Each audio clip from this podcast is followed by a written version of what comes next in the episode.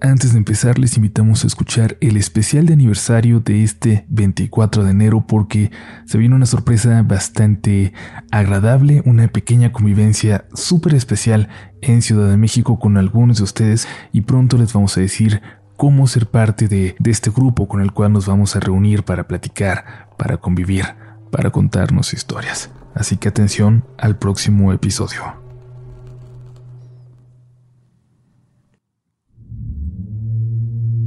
Buenas noches comunidad, esperamos encontrarles de la mejor manera y si no es así, que un rato de escuchar historias de horror les aleje de los terrores de allá afuera. Las historias de hoy son algo intensas, así que como acostumbramos, les pedimos que si hay menores escuchando, lo hagan si se atreven en compañía de un adulto. Gracias a quienes siguen compartiendo experiencias tan personales como estas, y por ahora es momento de apagar la luz y entrar de lleno en los siguientes relatos de la noche. Hola comunidad, quiero compartir lo que estoy viviendo, una historia que aún no tiene final. Mi nombre no lo diré, pero puedo compartirles que tengo 20 años, que vivo con mi abuela, y que si bien creo en lo paranormal, nunca pensé que a mí me tocaría vivir una experiencia tan fuerte como esta. Hasta hace poco mi vida era completamente normal, la rutina tranquila de siempre, hasta hace un mes. Subí a la azotea a tender ropa. Tenía los audífonos puestos. Estaba distraída hasta que un sonido fuerte llamó mi atención. Al voltear vi a mi vecina en su azotea y asumí que hacía lo mismo que yo, pero luego noté que estaba hablando y movía sus manos para llamar mi atención. Me extrañó su actitud. Me quité los audífonos y levanté la mano para saludarlo. Él me gritó desde allá que si estábamos bien y le respondí que sí. Le pregunté por qué lo dudaba si había pasado algo o algo así. Como pudo me explicó que la noche anterior había visto a alguien en mi azotea, alguien que solo caminaba de un lado a otro y luego empezó a arañar la puerta como si intentara abrirla. El vecino pensó que una de nosotros se había quedado fuera y se preocupó. Gritó hacia acá, preguntando qué había pasado, pero lo que fuera que estaba aquí en la azotea, solamente volteó a verlo. Al menos eso es lo que cree. La noche era tan oscura y aquella silueta tan negra que no podría asegurarlo. Escuchó entonces un chillido muy fuerte y se metió corriendo a su casa y se quedó adentro hasta la mañana siguiente, cuando estuvo pendiente de ver a alguna de nosotras para preguntarnos qué había ocurrido. Le agradecí, pero no sabía cómo tomar lo que acababa de escuchar. Le dije que todo estaba bien y traté de parecer tranquila, pero en el fondo yo también estaba en shock. Tampoco sabía si contarle a mi abuela era la mejor idea y decidí esperar. Cerré muy bien la puerta y pensé que si nada pasaba le podría atribuir todo quizás a una mala broma de mi vecino. Después de todo era una persona muy recluida que rara vez hablaba con alguien. Las noches siguientes, sin embargo, no pude dejar de pensar en aquellas palabras, en aquella advertencia y sobre todo en la forma tan preocupada en el semblante tan serio con el que me lo dijo. Empecé a soñar con esa cosa caminando en la azotea, intentando abrir nuestra puerta, intentando entrar. Me provocaba tanto terror que se hizo un ritual para mí cada noche subir antes de dormir y asegurarme que la puerta estaba bien cerrada, que todos los seguros estaban puestos, que era imposible entrar. Pero cometí un error, y ahora lo veo, pues nunca le compartí mi preocupación a mi abuela. Y ayer, ayer subió al techo después de que yo cerré. Al no saber nada, ella simplemente no se preocupó por cerrar al entrar. Me di cuenta, pues, cuando me estaba quedando dormida, escuché la puerta. Escuché cómo se abría la puerta que da a la azotea y luego unos pasos que se dirigieron hasta la puerta de mi habitación.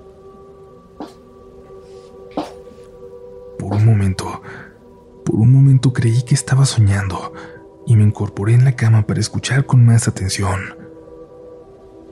En ese instante otro sonido me hizo darme cuenta de que no se trataba de un sueño. Un sonido que parecía ser alguien rascando lentamente la puerta de mi cuarto. Ya este día, pero creo que eso ya está dentro, en algún lugar de la casa Incluso sé que mi abuela también puede sentirlo. Tengo miedo de lo que puede ocurrir esta noche. No creo que vaya a dormir. Tampoco dejaré sola a mi abuela ni un solo momento. Supongo que en unos días les contaré si todo está bien o no.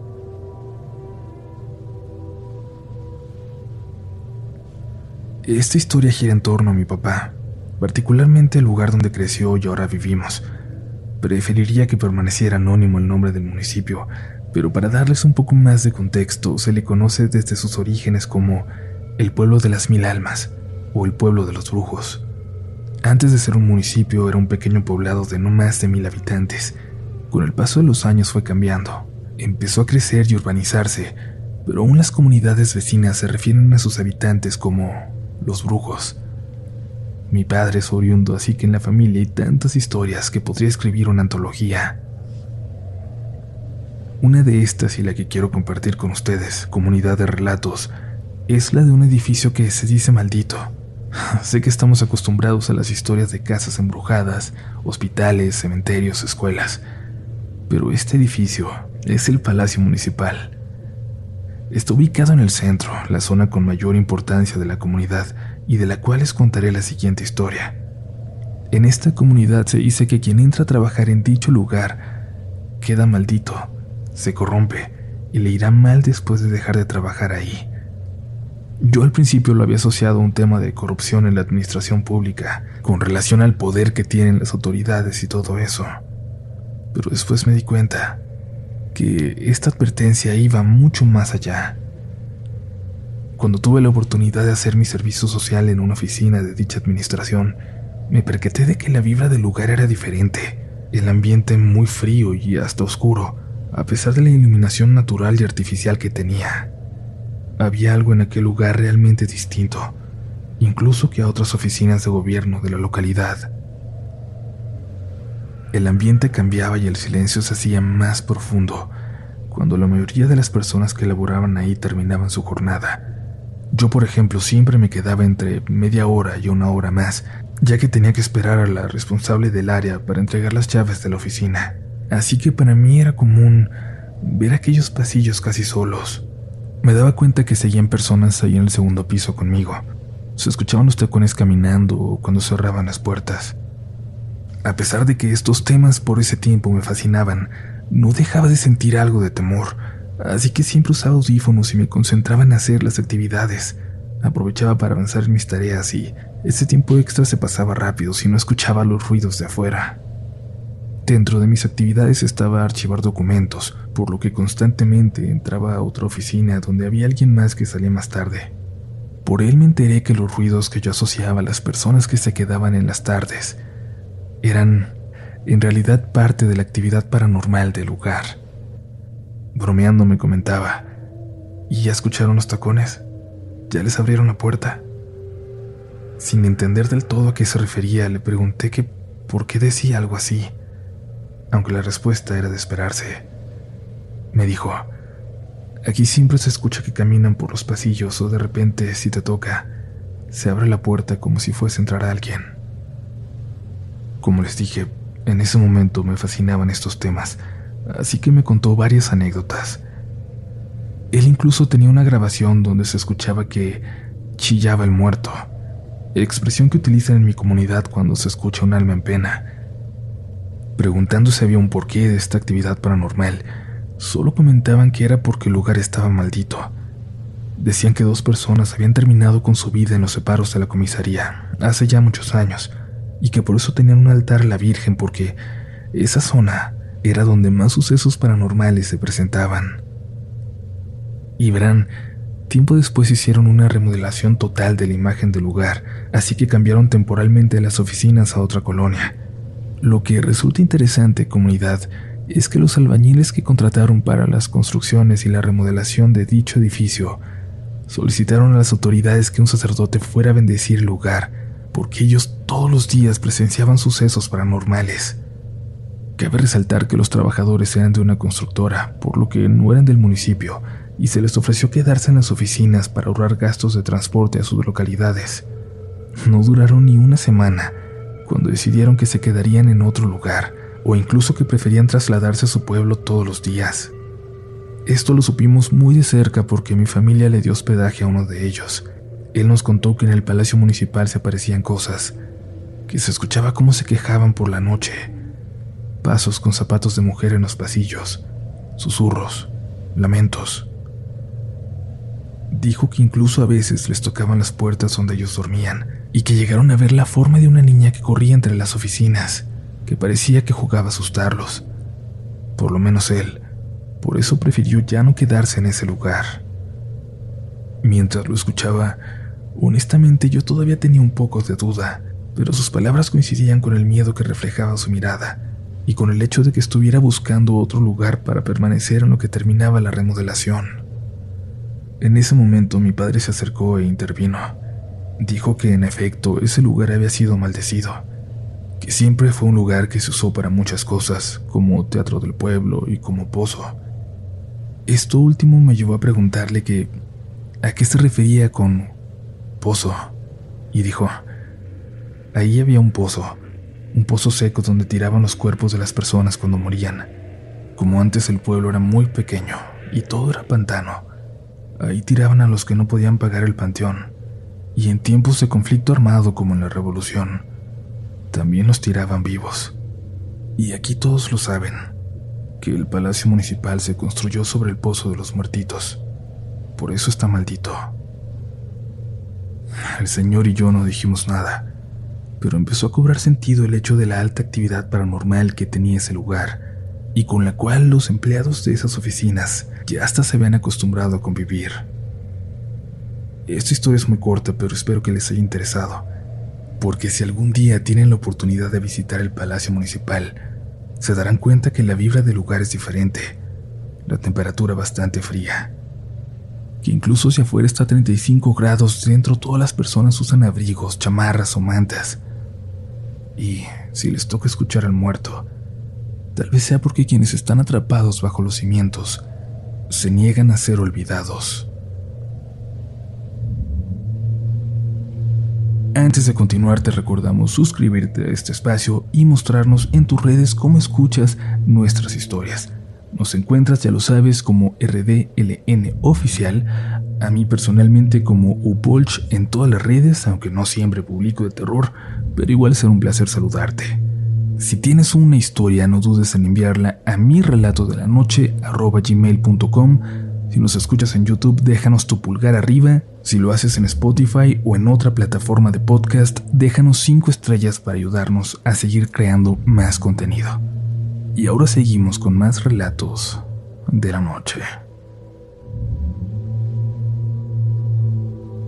Te escribo desde Ciudad Juárez, Chihuahua. Los escucho cuando estoy en el trabajo y no tengo usuarios. Me pongo mis audífonos y me pierdo en los relatos. Aún... Aún no sé si enviaré finalmente este documento o no. No sé si lo que yo pasé llega a estar en un episodio, pero... Aún así siento una necesidad rara de compartirlo por fin. Hace aproximadamente cinco años estaba trabajando en una unidad de salud en el turno de la tarde. Este en particular tiene una estructura como de U, y mi consultorio se encontraba hasta uno de los extremos.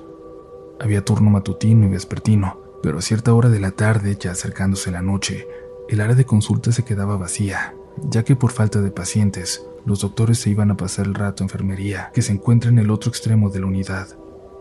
Únicamente me quedaba yo porque solía agendar hasta tarde. Al terminar de agendar mis pacientes, tenía que recorrer todo el área de consultorios, totalmente solos y Conforme pasaba frente a ellos en muchas ocasiones, alcanzaba a escuchar ruidos, ruidos reales dentro de ellos, como si todavía estuviera alguien ahí moviendo cosas, pero traté de nunca hacer caso. En ocasiones estos ruidos me acompañaban hasta la oficina del director, la cual se ubica del otro lado de la unidad, al lado de la salida que da al estacionamiento. En una de las ocasiones en que convivíamos un grupo grande de trabajadores en la enfermería, una de las doctoras comentó, ay, este niño me volvió a apagar la computadora. Lo bueno es que no perdí nada por la travesura. Este comentario que a los demás les pasó desapercibido, a mí evidentemente me llamó la atención. No sé si fue lo correcto, pero terminé preguntando. ¿Cuál niño, doctora? En ese momento todos comenzaron a contarme que en la unidad se aparece un niño, que a él además le gustaba apagar las computadoras durante el turno y mover objetos. Un compañero enfermero comentó que a veces mientras él se lava las manos, el niño le toca la espalda y que en una ocasión después de haberlo sentido, se puso a tomar fotografías del lugar. Se me pone la piel chinita al recordar esto. El compañero entonces sacó su celular y me mostró cómo en una de las fotos, en el reflejo de un carrito de material, se ve claramente a un niño, agachado con mucho bolita. En ese momento ya no quise saber nada más al respecto, simplemente me dio mucho miedo porque además tenía que seguir trabajando ahí. A raíz de esto me generaba mucho miedo recorrer sola todo ese largo pasillo de consultorios solitarios y a media luz, por lo cual mi compañero noche tras noche tenía que ir por mí. Mi error fue asumir que solo pasaba por las noches. Un día me encontraba preparando material para un periódico mural de la unidad cuando llegó una paciente que tiene dos niñas. En ese entonces la bebé tendría unos cuantos meses y la niña más grandecita aproximadamente cuatro o cinco años. No lo recuerdo muy bien. Como me vio ocupada, aprovechó para pedirme de favor que cuidara a la niña más grandecita, para ella poder llevar a revisión a la bebé. Como la niña era muy tranquila, accedí. Le imprimí unos dibujos y le di unos colores para que estuviera entretenida en lo que yo seguía con mi periódico mural. Ella estaba sentada en el piso a un lado de mí comiendo una paleta que le había dado. Cuando se la terminó se había manchado mucho su cara. La acerqué al lavabo, le limpié la cara con una toallita húmeda y regresamos a sentarnos. Ahí pasó lo extraño.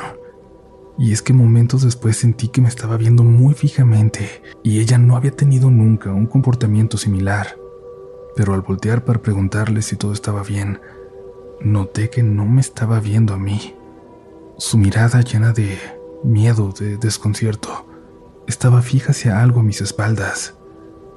Les recuerdo, la niña casi no hablaba, solo se quedaba mirando fijamente tras de mí y esto lo puedo asegurar porque cuando le hablaba así te veía los ojos, pero en esta ocasión no. Le insistí y le ofrecí una hoja más para pintar. Cuando giré mi silla para tomar la hoja, me di cuenta de que había algo más con nosotras. Detrás de mí en ese giro rápido alcancé a ver algo. Justo cuando volví la vista al frente, me quedé fría viendo fijamente a la niña tratando de entender qué había sucedido, pero con mucho miedo de volver a voltear atrás. Ella continuaba viendo fijamente detrás de mí. Instantes después volteó la mirada, ahora sí hacia mí, y continuó pintando como si eso se hubiera ido y ya no hubiera nada más que observar. Hasta ahora no sé qué fue lo que pasó. No sé si mi mente no quiere recordar realmente lo que vi, pero les podría jurar que alcancé a ver por una fracción de segundo esa tarde algo que parecía un niño de pie detrás de mí. En esa unidad pasaban cosas muy extrañas. El niño no se ocultaba de nadie. Además de la foto que tenía mi compañero, que aún trabaja en esa unidad, después me enteré que había videos, los cuales fueron captados por un guardia nocturno. De hecho, se ofreció a compartirlos conmigo, pero, pero siendo honesta, me da mucho miedo el, el solo tener algo así en mi galería, algo que yo sé que es completamente real. Quizás no sea la historia más terrorífica, pero les puedo jurar, es mi encuentro real con lo paranormal.